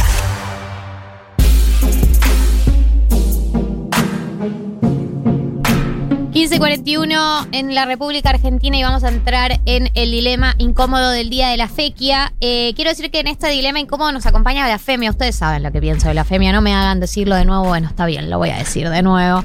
Es el vino en lata al que te tenés que mudar. ¿Por qué? Primero porque es en lata, o sea, no te tenés que bajar una botella cada vez que te abriste un vino. Esto es una recomendación del Ministerio de Salud, que la reproduzco yo. Y el Cedronar. Eh, y el Cedronar. Eh, pero bien podría bajarte una latita que es una unidad de medida más apta para vos, persona, y además más apta para el COVID, porque la botella la tendrías que compartir y la latita no la compartís. Además, eh, rompe con muchos de los prejuicios y, de, así las ideas que hay sobre cómo hay que tomar vino. eh, y tiene versión tinto, blanco, rosado, everything. Así que mudate a Blasfemia, rompe con dogmas y acompañanos en el dilema incómodo de esta semana que vamos a romper con muchos prejuicios y dogmas porque vamos a hablar de el baño y la pareja. María, adelante. Eh, el baño y la pareja. Esto quiero que sea lo más eh, conmemorativo que se pueda. Conmemorativo, co- colaborativo que se pueda. Eh, nos pueden escribir al 11 40 66 00 00. Mirá, ¿pasaron a WhatsApp? A WhatsApp, agéndennos así ya no me tienen que escuchar más decirlo. Necesito que colaboremos mucho, la verdad. eh, yo no había pensado este dilema incómodo, pero eh, cuando hicimos los dilemas abiertos, fue un dilema incómodo que se manifestó. Apareció mucho. Apareció muchísimo, así que dije, bueno, quizás podamos arrojar luz sobre este problema y ampliar un poquito. El baño y la pareja. Específicamente la caca y la pareja. Y sí. Lo dijo. Es así. Y sí. Eh, me parece que hay que El hacerlo. pis no es nada. El El, pis pis no es es nada. Ah, ¿Estás jodiendo? toser. Sí, obvio. Obvio que no, no, obvio que no. No. Pis, vaya y pase. La caca, la caca, los pedos y la pareja. La caca, los pedos. Los pedos y la es muy importante, gracias por agregarlo. Se llama así. Eh, los pedos es muy importante. Podemos empezar por ahí. Sí, dale, gracias. Para mí es- vamos escalando, digamos. Vamos escalando. Pedos y pareja es un no no. Nunca debe haber pedos y pareja juntos. Esta es.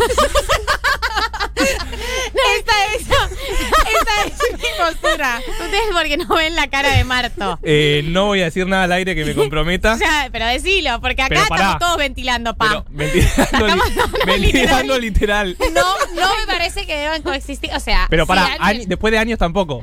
No. No, nunca. A ver, ¿puede pasar? Puede pasar. Puede pasar. Hasta ahí. No, si puede pasar, nos podemos Somos reír. humanos, Somos, puede pasar. somos humanos. Esto no se debe institucionalizar. No es tu hermano. No, no es tu No es tu. No te cagues enfrente de la pareja que te coges. No está bien. Que puede pasar, puede pasar. No, este, este es. Conviviendo, conviviendo para mí se llega a otro nivel. Eh, viajes incluso, no digo convivencia en día a día, pero te vas de viaje un mes, estás en ese baño de habitación que es chiquito, no sé qué, bueno, ahí se rompe todo. Sí, Todo, eh, todo. mantengámoslo dentro del el error. Claro. Eh, Puede ser un error, por supuesto. Claro. Que uno no, no pasa nada. Sí, claro. Si eso. Esa- con esa cara. claro, risas. ¿Qué se hace en ese caso? Mi actitud, como se ha expuesto acá, es se finge demencia. Todas las partes involucradas. No se habla, no se habla del tema, cero. No se habla del pedo. Se sigue adelante Se sigue con lo que sea que se adelante. estaba Pero se haciendo. puede hablar. Totalmente. ¿Por qué Sí, se a va a ver, si es Sí, estruendoso, ¿Qué si es estruendoso. La comida, jajaja, el guiso de lentejas, algo, si dale. si es estruendoso, obviamente no puede fingir demencia. Pero si se puede fingir demencia, se finge demencia. O sea, que ese es olor, Tampoco que ni hablar idea. de cada pedo que te tirás. No, no, no, no, no, por O eso, pero todo lo tenemos que conversar. Sobre todo hay que tener. un- Vamos a, vamos a tener. Vamos No a somos hablar, Alberto, digamos. Tenemos que hablar, claro. Sobre todo hay que opinar. Esto en primera parte, como yo soy Tim esto. Entiendo que hay parejas que conviven durante mucho tiempo, que hay otros criterios de la confianza. Este es el único caso en que en mi dilemas incómodos, esto no es más complejo. No institucionalicen los pedos. Como que yo a veces pienso, es verdad, es verdad que yo no he convivido una cantidad de años como para decir, porque acá alguien nos dice, no se puede conseguir un vínculo sin libertad de pedos. Sí. Nos dicen. Eh, y además yo tengo una amiga que me contó que la pareja le dice, como si yo no puedo ser yo mismo, como que estamos en un problema. Si ser yo mismo incluye cagarte encima. Tipo, bueno, a ver, yo entiendo su punto, hay que decirlo. Si convivís, en algún momento tenés que liberarte y ser vos mismo, no puedes estar en actuación todo el tiempo. Pero, si vos te tirás un pedo y- si vos te tiras un pedo y después atinar, atinás a, a que hasta que tengamos sexo. Pará, pero no es, no es inmediato, ¿entendés? No es tipo pedo sexo. No funciona así. Si vos te tirás Eh. un pedo y te tirás la mano y me querés toquetear, yo te voy a sacar cagando. Para Literal cagando. Porque O sea- que te tiraste un pedo, somos medio hermanos en ese momento. Totalmente. O sea, no es una. O sea, a no ser que haya personas que les guste el tema pedos y sexo. Existen, las hay, me parece que a cualquiera le puede calentar cualquier cosa. Este no es el caso. Si no es un fetiche. ¿Por qué no te parás y salís al balcón o te, vas a la cocina a tirarte el pedo? O sea, no, nadie te está pidiendo como no te tires pedos, pero tírátelos en otro lado. Hay que tener criterios de elegancia. Yo quiero decir eh, algo que. Es que yo tampoco me tiro pedos con mis amigas, ¿entendés? No es que. A ver, puede pasar, puede pasar, pero no es que hacemos una fiesta de pedos con mis amigas. No lo hago con nadie, ¿entendés? No es que estoy diciendo eh, lo hago con todos menos con la pareja. Como que en general intento no tirarme pedos con gente. Es tu Puede lema pasar. de vida. Claro, puede pasar, puede pasar, pero intento no. Intento hacerlo como. eh, lejos de las personas. Grupo de hombres y adolescencias es un tema. El tema pedos. Claro, enti- entiendo que Sí, sí, es- es, una práctica es- muy distinta eh, entre los varones y los pedos. Pero bueno, yo también procuro eh, en mi vida social no tirarme pedos. Como es, es algo que me parece que me parece copado, ¿no? Eh, pero puede que otras personas no. Aquí me están comentando que tiene que ver y que tiene, eh, que tiene que ver con alimentar el tabú alrededor del ano. Por supuesto que no tiene que ver, no tiene absolutamente ninguna correlación. De hecho, o sea, mejor explorar el ano. eh, Sin la pedos. Claro, Sin que o te sea, hayas tirado un sin que pedo. sea yo como, Mucho mejor. O sea, lo que digo es. Eh, el ano sexual y el ano escatológico, intentar que no sean en paralelo, Está digamos. pero es el mismo. Es el mismo. Es el mismo, Pero puede- por eso la gente se limpia antes Sí, de. sí, no, no, y estamos- se- Pueden, o sea, de pueden coexistir, digamos. Pero es un error. O sea, no es una cosa que uno diga. Para mí no, no es una situación tan grave. No se habla de eso. Como no me parece una Pará, situación erótica. yo estoy con los oyentes. Para mí hay que desmitificarlo. El pedo. Para sí, para mí eh, no es tan grave. Vos decís, vos Pero ¿sabés por qué? como un eructo. ¿Sabes por Marto qué? dice que es como un eructo. Porque Todo bien, pero el eructo es aire. Y el pedo es gas. Es caca. Es caca, decilo, desecho de decilo. tu cuerpo. para mí pasa Está putrefacto. para mí pasa algo que cuando tenés niñes cerca, sobrines, hijes, lo que fuera, la caca ya está ahí. Es algo que existe constantemente. Hay olor a caca, hay pedos constantemente. Pero yo Sucede. no quiero Ciclo de saber vida. todo sobre vos. Hace falta que se rompan todas las los ámbitos de la privacidad dentro de la pareja. No hay un ámbito de lo íntimo dentro de la pareja, nada. Nada es tuyo nada más. A mí me parece. Todo es compartido. Totalmente. A mí me parece que en la no que voy medida a de lo compartir posible. el pedo, no es que tipo, Sí, pum, mirá. así parece, Martín. Vos lo sabaneás. Vos lo sabaneás. Sos esa persona. Acá nos mandan un comentario. Hola chiquis, estuve saliendo con un chabón que desde el primer encuentro se tiraba pedos adelante mío. Debí salir corriendo. Para primer encuentro es un montón. No, no, importa nada. no, no es un montón. Debí, ¿Sobra sal- Pit o qué? debí salir corriendo en el primero, ya que la relación resi- resultó ser un desastre por su dejadez. Y Estaban- pretende, eh, pretends to be shocked. Estaba todo ahí. ¿no? Estaba todo ahí muy claro. Este asunto de los pedos, entiendo que es el más polémico. Eh, mi postura también es, hay que tener instancias de privadísima priva- privacidad. Como hay que tener pequeños espacios que no se comparten. Los pedos son uno. No estamos pidiendo algo tan. Bueno, pasemos al segundo nivel. El segundo nivel, la caca. Eh, esto es un asunto de vuelta. Vamos a referirnos específicamente a usar el baño de tu pareja Sí. para hacer el número dos, para hacer caca. No la caca y en otras instancias, sino usar el baño de otra persona. Para, ¿puedo hacer una última aclaración? Por supuesto, Porque acá alguien nos dice que si no se los tira le da retor- retorcijones, excepto que estés medio podrido. Yo quiero decir algo, golpeo uno y nunca sabe. No sabes si está putrefacto o no. Entonces no tenés cómo saber si ese va a ser un pedo viable para la pareja o no. Entonces, perdón, pero uno nunca sabe. No es tan difícil pararse, ir a la cocina y tirarse un pedo. O sea, yo no entiendo cuál es el nivel de dificultad de esto. Es muy sencillo. Nadie te está diciendo no te tires los pedos, morite. No, no. Anda, decir, "Uh, uh, voy a ir por agua. No sé, al baño, a cualquier lugar puedes ir. Pero para Bueno, mí es abrir la, abrir la siguiente puerta, porque casi lo mismo. ¿No? Pero la siguiente puerta es casi lo mismo. Profundizar, por profundizar con la caca. Bueno, aquí yo sí tengo, o sea, tengo distintos temas. Yo, mi posición no es la que es correcta y por eso eh, lo expongo desde el principio. Hay personas que tienen problemas para hacer caca en baños que no son los de su casa. Sí, yo soy una de esas personas. Claro, yo yo- Galias no es. ¿Por qué lo decís tan fuertemente? María se acostó porque una vez fui a un bar ¿Y pintó? y mejoré mi experiencia, digamos. Me sentía más o menos y pasé a sentirme mejor. Y ella estaba indignada. Vos le dijiste así, volviste yo- del baño y le dijiste, che, mejoré mi experiencia con O este sea, bar. yo estaba admirada y al mismo tiempo como con cierta envidia y al mismo tiempo como con cierta impresión, como que Indignada. ¿qué? ¿Que vos acabas de hacer? ¿Qué? Bueno, desmitifiquemos, está muy bien, desmitifiquemos. A mí me parece que está bien desmitificar, pero entiendo que es un tema para muchas personas. Claro. Me incluyo dentro de esas Hay gente que se va de vacaciones y no hace caca todo el Claro, pero por eso es un problema. Sí. Es un problema, estamos de acuerdo. Me Es ha pasado, eh, sí, que, sí hay que naturalizarlo, o sea, yo estoy de acuerdo con esa conversación. Para mí, el eufemismo siempre es bienvenido en estas situaciones, como, ya está, hay un momento en el que la cosa simplemente sucedió, te sentís un poco mal, tenés que entrar al baño, estás en la casa de la otra persona, no te puedes bañar, que es por supuesto Lo que hace la gente de bien. La- lo que hace la gente de bien Sí. es cuando logra coordinar su reloj biológico con su vergüenza y puede cagar antes de bañarse. Es como, ches. O bañate aunque no necesites bañarte. Pero es de noche, como, ¿por qué te bañarías? Hay unas situaciones en las que nada, por ahí te sentís mal, qué sé yo, necesitas ir al baño. eh, y no da bañarse, que para mí, o sea, yo siempre elegiría bañarme y no, no tener que usar ningún eufemismo. Pero ahí puedes decir como, voy a entrar al baño y me moro. Pero, pero aparte, No entienden hay que. ninguna manera que esa persona no piense Claro. el tremendo que te vas a echar, amiga. O sea, no es un eufemismo. Me demoro. Se que me- piensa que es una princesa, Perdón, boluda. me cayó algo mal. Ahí vengo, bueno, ya está. No, eso, otra cosa que estábamos hablando fuera del aire. ¿Por qué no hay manera de decir eh, que te cayó mal algo, que estás descompuesto sin que la otra persona no piense en diarrea. No, O no piensa en sea- tu imagen de vos cagando. Eh, o sea, decime una expresión para decir que algo te cayó mal sin que sea deserotizante. No, no, no existe. Me da gastritis. No, ya pato- lo resolví Tengo todo. una no, pa- úlcera. no pato- patologicemos todo, por favor. Te cayó mal, puede pasar. Sí es, o sea, de re puede pasar, pero yo que por supuesto tengo muchísimos problemas de pudor y caca, evidentemente, como tengo, tengo un problema de timidez en este, en estos asuntos, claro que no quiero que las personas se imaginen. eh, Yo en no en hago el caca, baño. soy una princesa. Claro. Soy una princesa. ¿Vos viste lo así que es ese pelo? Todo rubio. Claro, la con sirena lo no hace rubia caca. que es. En Colombia no hacemos esas cosas. En Colombia no hacemos esas cosas. No, pero yo sí creo que hay un momento.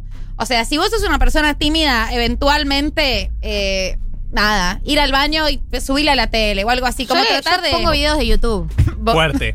Claro, O sea- con sonido. Con sonido. Claro. Porque lo molesto es el sonido y después el olor. Como que no entra, no entres todavía al baño. Déjalo un ratito. Yo eh, quiero decir algo, Los que, que no no soy una persona, el nivel de ventilación que estoy manejando, que no soy una persona, ya se lo dieron cuenta por el comentario del bar, no soy una persona con problemas de constipación, ni digo, o sea, no hablo, no digo que voy al baño, tipo, simplemente Fingir me retiro de la habitación. Obvio, no vas a decir, che, voy a cagar. voy. Nada. Me paro y me retiro. y después vuelvo y se habla de otra cosa. No se habla de nada del tema. A lo sumo, a lo sumo, si esa persona atina a ir al baño un toque después que yo le digo, che, no, banca un toque.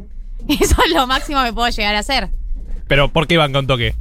Tipo, le, ¿entendés? No le dan ninguna excusa. porque acabo de ir yo. Ah, no, ok. lo das- Y bueno, está, hablemos del tema, hablemos del tema. Dale, dale. Bueno, Marto, vos sos un gran conversador de esto, evidentemente. O sea, vos no tenés ninguna No, timidez. pero tienen miedo al pe, pero van a cagar a bares acá. Es todo rarísimo. No, lo que hace Galia es. como- lo que hace Galia No es que es un hábito.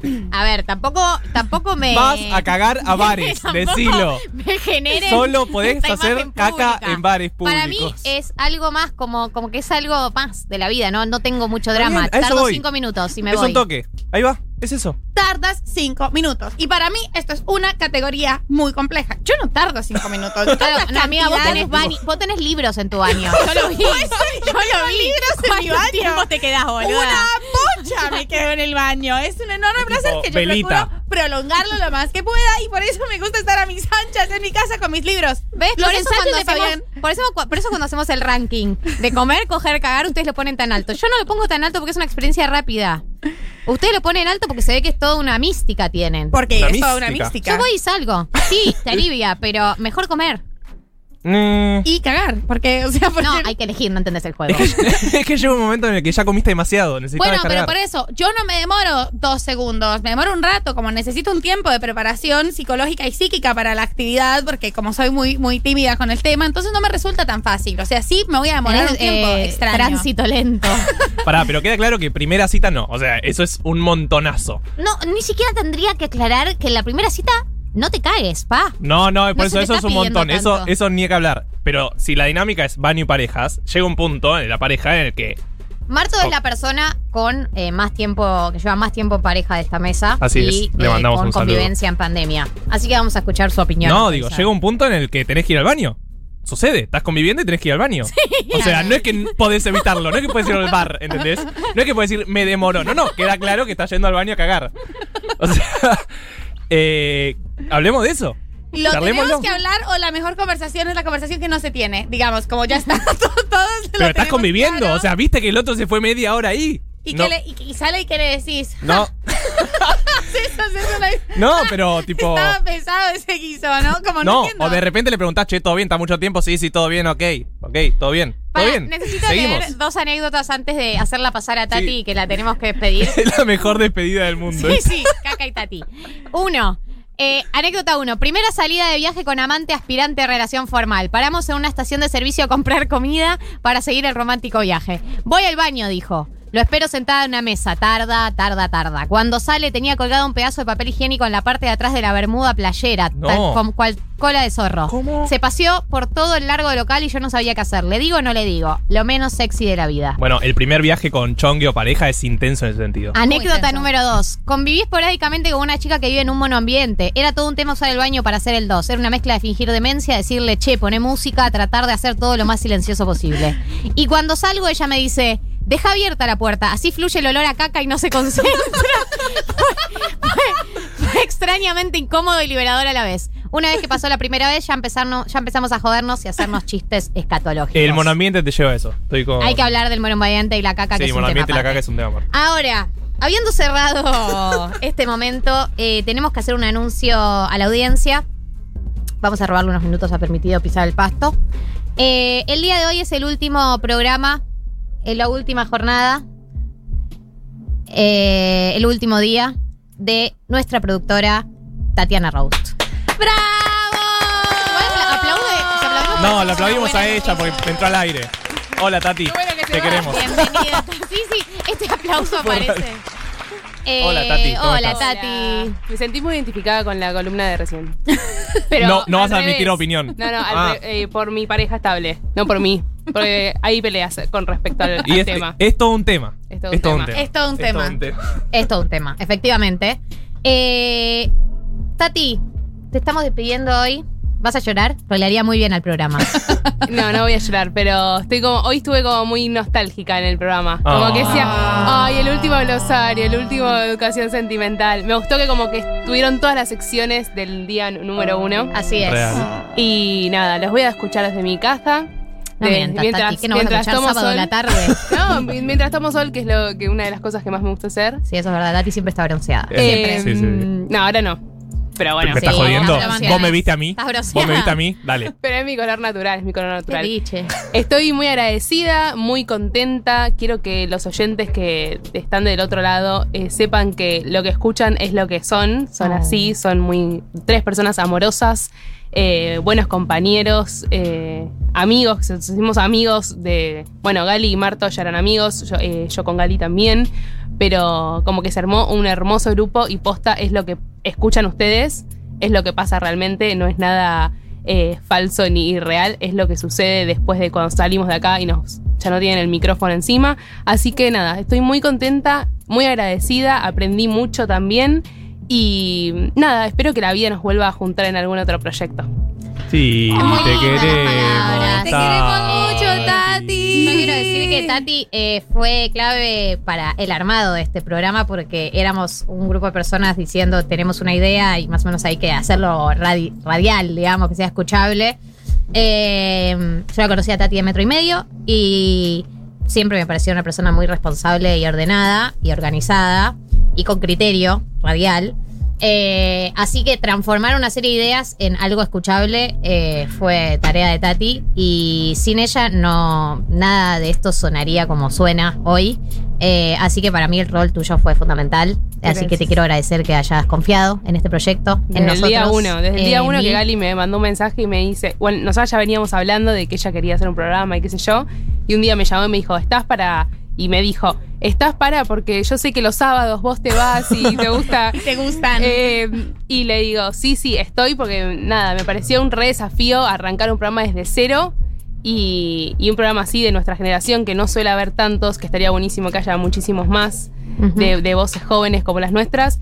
Eh, así que desde el día uno estuve muy, muy contenta de ser parte de, de este programita. Tati Roast, te deseamos lo mejor. Yo te, voy a seguir viendo. Nos vamos a Eh, seguir nos que no se corte. que no se corte. Que no se corte, Como por favor. egresados. Eh, y estoy muy contenta también eh, la persona que queda en mi lugar, que la conocí Vamos. hoy, Marianela, le Vamos a dar el bienvenida. anuncio. Marianela Ego, la, la recibimos, está acá en Ahora el sí, estudio. aplauso. Hoy tuvo la, el cambio, la transición. Le ¿Cómo pasé dijiste? la bandera. El paso, El paso, sí, Eh, el traspaso del poder. el traspaso de poder. Y nada, vi que es eh, tan o más nerd que yo, anotaba todo lo que le decía. Eh, le mandé ayer un drive y me dice, le digo, no lo mires porque vas a pensar que es un lío todo y no es tan así. Mañana te explico.